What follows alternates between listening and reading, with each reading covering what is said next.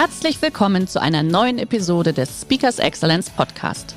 Der heutige Podcast wurde im Rahmen eines unserer Live-Events aufgezeichnet. Hier ein Tipp zum Beginn der heutigen Folge. Schau doch gerne mal auf unserer Excellence Academy vorbei. Hier findest du rund um die Uhr eine große Auswahl an exklusiven Online-Videokursen von hochkarätigen Speakern. Den Link dazu findest du in der Beschreibung. Jetzt aber viel Spaß beim Anhören. Dann machen sich Unternehmen bitte Gedanken, wie kann ich das so machen, dass die Leute mir gerne zuhören. Mhm. Übrigens auch Cicero. Cicero hat gesagt, du musst informieren, du musst bewegen und du musst unterhalten. Und damit willkommen in einer neuen Episode von Speakers Excellence, dem Podcast für Geschäftsführer, Veranstaltungs- oder Marketingprofis, die für ihr Event einen Speaker suchen, der ihre Gäste inspiriert, aktiviert und dafür sorgt, dass noch lange begeistert von ihrer Veranstaltung gesprochen wird. Heute geht es um die Kraft der Klarheit und die Frage, wie wir diese einerseits in uns finden und dann auch so mit unseren Worten verbinden, dass wir mit dem gesagten Menschen wirklich erreichen. Denn genau das ist die entscheidende Frage.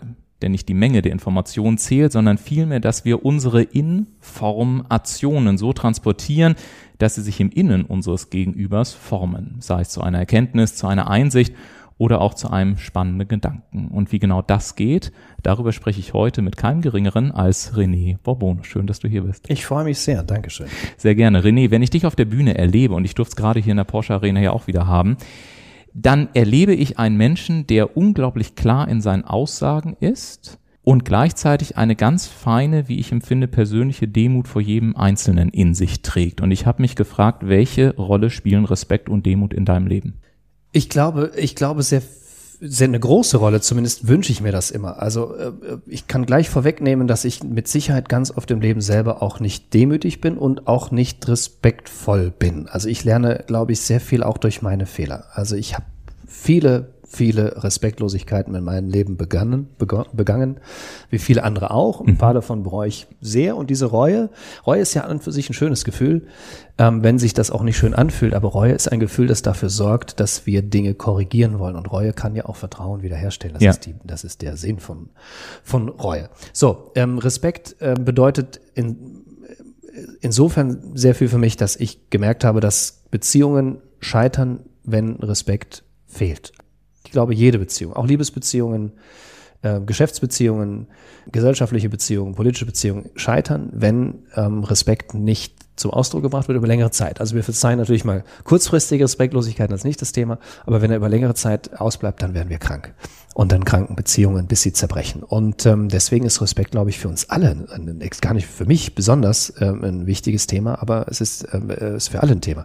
Wie ich dazu gekommen bin, vielleicht äh, mich ein bisschen intensiver damit zu beschäftigen als möglicherweise andere Menschen, ist, dass ich in der Beratung auch, ich habe viel Spitzenpolitik auch gemacht, gemerkt habe, dass Menschen, die in der Sache klar sind und auch streiten können, leidenschaftlich streiten können, auch, eben auch wirklich streiten können, aber zum Menschen respektvoll sind, dass das die Menschen sind, die auch wirklich was bewegen können. Und ähm, deswegen hat mich das erstmal auch beruflich fasziniert, dieses Thema. Und Demut ist auch ein Thema, allerdings nicht so als religiöse Demut, sondern eher so im Sinne von, ja, Bescheidenheit, vor mir selbst und Wertschätzung vor dem anderen. Und ob ich dafür ein gutes Beispiel bin, weiß ich nicht, aber ich habe viele Menschen erlebt, die dafür sehr, sehr gute Beispiele sind. Mhm. Eins kann ich dir geben vielleicht. Ähm, das war nämlich meine liebste Führungskraft. Das war, da war ich äh, nach der, nach der Schule habe ich erstmal eine Ausbildung gemacht und da gab es dann einen Vorstand. Das war also von einem Kreditinstitut, zweieinhalbtausend Leute, Vorstand. Das war natürlich für so, so nach der Schule, das war natürlich dann so der Gott Gleiche, ja.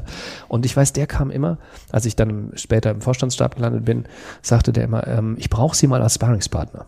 Da war ich Azubi, später war ich Werkstudent und er sagte, ich brauche sie mal als Sparringspartner. Und das hat Energien freigesetzt ohne Ende. Also äh, da habe ich bis nachts um zwei über Werbewirtschaft recherchiert oder sowas, äh, weil ich gemerkt habe, was das auslösen kann. Also was, was Bescheidenheit, Demut, Respekt, was das auch Menschen motivieren kann. Also äh, das holt wirklich, das ist, macht Menschen gesünder, Unternehmen produktiver und deswegen sind das zwei Begriffe, mit denen und es macht ja Spaß, es öffnet. Letzter, letzter Gedanke.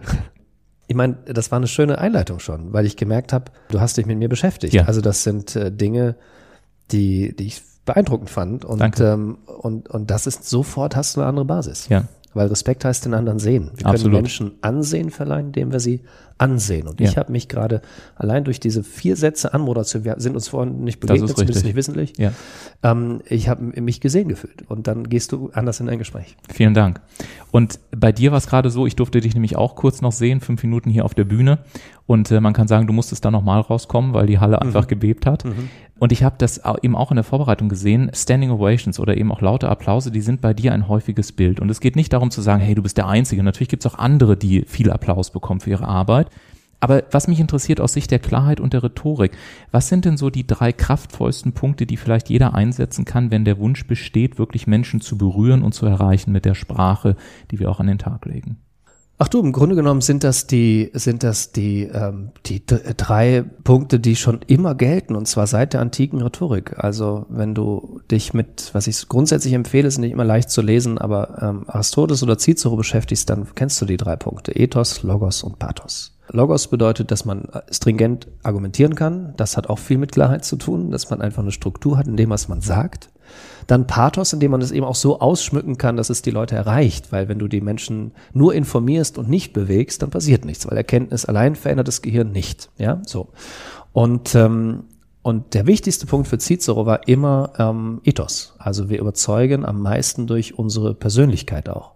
Und da kommen jetzt wieder die Begriffe mit ins Spiel, die du, Menschen spüren das durchaus, auch wenn du Redner auf der Bühne bist, ob du sie respektierst oder Ja. nicht. Das spüren Menschen. Äh, Cicero hat immer gesagt, du musst im Grunde genommen aufpassen, dass du als Redner nicht oben drüber bist. Weil dann sind die Leute auf Distanz. Ja, das Thema, wofür du unter anderem stehst, ist Klarheit. Auch das war gerade sehr klar. Ich habe mal nachgeschaut. Klarheit definiert sich als ein ungetrübter Zustand frei von Wolken, Nebeln oder ähnlichem. Wir leben in einer Zeit, in der viel, sehr viel unklar ist. Was ist denn dein Tipp oder welche Möglichkeiten gibt es bei in einer Zeit dieser Unklarheit in einen Zustand der Klarheit A zu kommen und den dann auch B in sich aufrechtzuerhalten? Also ich glaube, ganz wichtig ähm, sind aus meiner Sicht zwei Punkte. Entschleunigung. Also wir belasten uns zu oft zu, mit zu vielen Informationen. Wir können das irgendwann alles gar nicht mehr handeln. Und im Vortrag habe ich das erklärt mit diesem, mit dieser Schneekugel. Ne? Wenn du die schüttelst, dann schneit's da ganz arg und wenn du die dann hinstellst und die Finger davon lässt, dann senkt sich der Schnee. Wir kennen es aus unserer Kindheit, dann wird's klar. Also Klarheit entsteht, indem wir auch mal Ruhe, Stille und sowas aushalten. Und das sind tatsächlich nicht unbedingt Zeichen der Zeit. Also Ja. du äh, schlag ein Smalltalk-Buch auf, da steht immer, muss das Gespräch immer laufen halten. also wir halten, wir halten kaum noch Stille aus. Leute fragen mich immer, äh, wenn sie so viel unterwegs sind, wie können, wie schaffen sie das denn, äh, die ganze Zeit so alleine zu sein? Und ich denke mir, wo ist das Problem? Also es, die, sie, sie differenzieren nicht zwischen allein sein und einsam sein. Ich Ja. kann allein sein, ohne einsam zu sein. Das brauchen wir. Ich glaube, diese Phasen sind rar geworden und das macht es schwierig. Und Distanz. Dass man einfach auch mal Dinge sein lässt, dass man nicht denkt, man muss überall mitreden, man, man muss ständig irgendwie informiert sein und überall mitquaken. Also das ist ähm, aus meiner Sicht auch ein Riesenproblem. Und dann, wenn ich das habe, wenn ich Distanz habe und wenn ich und wenn ich Entschleunigung habe, dann kann ich auch mal so meine meine Dinge hinterfragen. Also was macht mich eigentlich unklar und was was ist eigentlich so das Denken hinter hinter meinem Gefühl? Glaube ich das wirklich, was ich denke? Das ist übrigens das größte Problem oft, dass wir das glauben, was wir denken und und dass Menschen sich das mal klar machen und dann kannst du sehr viel, was gerade so aus dem Ruder läuft, auch erklären oder oder zumindest dir selbst auch auf die Schliche kommen. Also ich ich bin immer ganz irritiert, wenn wenn Leute mir zum Beispiel erzählen, dass, dass ein Stück Stoff ihre Freiheit einschränkt, dann denke ich, äh, was muss man denken, um, um auf sowas zu kommen? Also, dass ein Stück Stoff meine Freiheit einschränken könnte. Ja. Also, das sind so Sachen, dass man sich selber mal so auf die, auf die Schliche kommt, vielleicht auch. Mhm. Auch für Unternehmen spielt Kommunikation natürlich gerade in diesen Zeiten eine immense Rolle. Am Ende formt Kommunikation ja auch die Beziehung zu Interessenten und Kunden und zahlt damit ja auch auf die darauffolgende Kontaktqualität ein. Worauf sollten denn Unternehmen achten, die damit beginnen wollen, sich einen intensiveren Kontakt zu Interessenten und Kunden auch äh, zu wünschen und sich auch darum bemühen? Ich glaube, dass Unternehmen ähm, das äh, Klarheit ausdrücken können, indem sie sich mal überlegen, welche Metaphernwelten setzen wir ein, beispielsweise welche Geschichten erzählen wir. Das sind so rhetorische Stil Stilmittel, wo ich, wo ich glaube, dass das, dass das massiv für Klarheit sorgen könnte. Also viele Unternehmen machen sich zu viel Gedanken, sagen ja, wie kann ich denn Komplexität reduzieren? Ich habe ein sehr, ich habe eine Innovation, das muss ich ja den Leuten irgendwie beibringen. Jetzt ähm, kann ich Komplexität reduzieren. Da kommen echt ernsthaft, kommen viele Leute in mein Training und sagen das. Dann sage ich, Leute, wenn, wenn das ginge, ähm, dann wäre ich sicher nicht hier. Ja. Also wenn Rhetorik Komplexität reduzieren könnte, dann wäre ich Erfinder und hätte wahrscheinlich tausende von Patenten inzwischen. Natürlich kann Kom äh, Rhetorik Komplexität nicht reduzieren, aber Rhetorik kann äh, Komplexität begleiten beispielsweise, kann komplizierte Prozesse begleiten, bildhaft oder eben durch eine Geschichte. Ähm, mein Lieblingsbeispiel ähm, ist ein Buch, das ich auch immer empfehle, ist äh, James Kikalius, Die Physik der Superhelden, der einfach irgendwann äh, viele theoretische äh, physikalische Phänomene äh, erklärt hat mit Hilfe von Superhelden. Und da merkst du sofort, wie dadurch auch Klarheit entsteht, weil wenn Kommunikation Freude macht, ähm, dann tauchen wir viel intensiver ein. Also Unternehmen sollten sich aus meiner Sicht fragen, das ist natürlich schwierig in einem 10-Minuten-Podcast, das, äh, so, aber Unternehmen Wenn es sich, einer kann, dann du. So, sollten sich die Frage stellen, wie kann ich so kommunizieren, dass es mir Spaß dass es den Leuten Spaß macht, mir zuzuhören. Es gibt ja. Werbeclips, die schauen wir uns wieder und wieder an, weil sie einfach Freude bereiten. Ja. Und es gibt Werbeclips, die sind so schrecklich, dass du bereit bist, das Programm sofort zu wechseln, wenn du sie siehst. Also ja. von daher, das wäre, glaube ich, wenn ich das so in aller Kürze sagen sollte, dann machen sich Unternehmen bitte Gedanken, wie kann ich das so machen, dass die Leute mir gerne zuhören. Mhm. Übrigens auch Cicero. Cicero hat gesagt, du musst informieren, du musst bewegen und du musst unterhalten. Das ist eine, das ist ganz, das ist, die Leute denken immer, es sind halt irgendwelche modernen. Nein, ich vertrete eine unfassbar konservative Anschauung von, von Rhetorik. Ich muss deswegen lachen, weil das damals einer der Hauptgründe, warum ich in der Schule Altgriechisch gewählt ja. habe, damit ich diese ganzen ja. wirklich mal im Original ja. lesen kann. Aber um mich geht's nicht. Ich will noch eine Sache will ich dir abbringen. Ich habe nämlich mit einem deiner, deiner, äh, bei YouTube-Videos gesehen, in einer Sequenz, als du äh, bei einem deiner zahlreichen Vorträge, und da wurde ich sehr hellhörig, das fand ich mega cool, und dann dachte ich, das müssen wir unbedingt in diesen Podcast mit reinbringen, weil es in meinem Leben tatsächlich innerhalb von, ich glaube, einer halben Minute schon so viel Bewusstheit in meine Rhetorik nochmal gebracht hat. Und zwar sprachst du über Vergangenheit, Gegenwart und ja, Zukunft. Und du sagtest, ja. wenn wir über Gegenwart sprechen, dann sprechen oder dann vertreten wir unsere Werte. Ja. Und du sprachst über Vergangenheit und auch Zukunft. Mhm. Du kannst es natürlich selber viel schöner. Was hat's mit diesen drei Zeitformen auch nochmal auf sich? Auch wieder aristotelisch. Ne?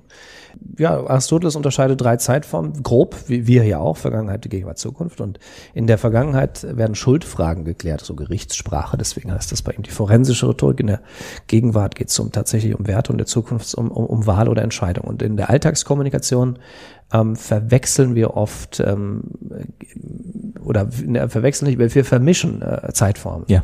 Und das kannst du mal sehr schnell spüren, sobald zum Beispiel jemand in die Vergangenheit wechselt. Du hast doch gesagt, du hast doch gestern gesagt, merkst du schon, jetzt wird's forensisch. Ja. Also das, und schon äh, kann sich das eintrüben. Und deswegen, um, um das auf den Punkt zu bringen, was ich allen empfehlen möchte, das wäre auch ein Tipp von Aristoteles, wenn du zum Beispiel etwas schwierige Gespräche führst, Kritikgespräche, was ja gar nicht unwichtig ist für uns im Leben, dann führ sie bitte in der Zukunft. Das mhm. nennt Aristoteles die deliberative Rhetorik. Also wann immer es geht, ähm, führe Kritikgespräche deliberativ. Weißt du, du kannst dich jetzt hinstellen, wir sind hier gerade in der Veranstaltung, in der, in der, du kannst dich am, heute Abend können wir uns hier hinsetzen und können überlegen, was alles schiefgelaufen ist. Mhm. Wir können uns aber auch überlegen, was wir im nächsten Jahr besser machen können was anders laufen soll ja. im nächsten Jahr. Was glaubst du, wo die Stimmung besser ist? Ja. Ja, also es ist an und für sich relativ einleuchtend und doch, wenn ihr mal beobachtet im Alltag, alle, die jetzt das hören können, das mal machen, im Alltag, meistens führen wir Kritikgespräche in der Vergangenheit. Ja. Weil natürlich, wir, wir beziehen uns auf etwas, das passiert ist, aber du musst einfach nur diesen, diesen Schalter im Kopf umlegen ja. und dann kannst du sagen, was passieren soll. Genau. Und seitdem, und ich weiß, dass das natürlich eine reine Wortspielerei ist, äh, die man mögen kann oder nicht, aber ich habe es für mich so beschlossen, seitdem rede ich auch nicht mehr von einem Feedback, sondern nur noch von einem Feed, Feed Forward. forward. Ja. Das hast du auch ziemlich unique, das ist schön, ja. Ach, lieber René, ich möchte äh, dieses Gespräch gerne schließen, weil wir schon wieder am Ende der Zeit sind. Das ist unfassbar. Mit einem Zitat von dir. Es lautet, was mich sehr berührt hat tatsächlich. Dialog braucht die Bereitschaft, das Gespräch als ein etwas anderer Mensch zu verlassen, als der man war, als man das Gespräch begonnen hat. Ich danke dir sehr für unser Gespräch heute und wünsche dir natürlich auch weiterhin ganz viel Erfolg in deinem Tun. Vielen Dank.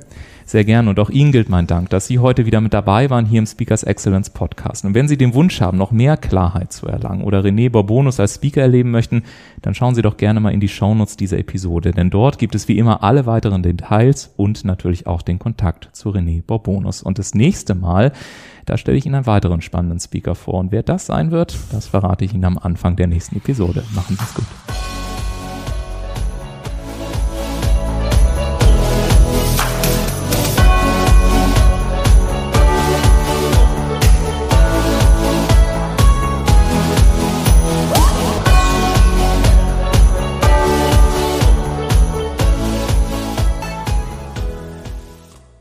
Der heutige Vortrag hat dir gefallen? Dann schau dich doch gerne auf unserem Kanal um oder sei live bei einem Forum dabei. Weitere Informationen findest du in der Beschreibung. Bis zum nächsten Mal.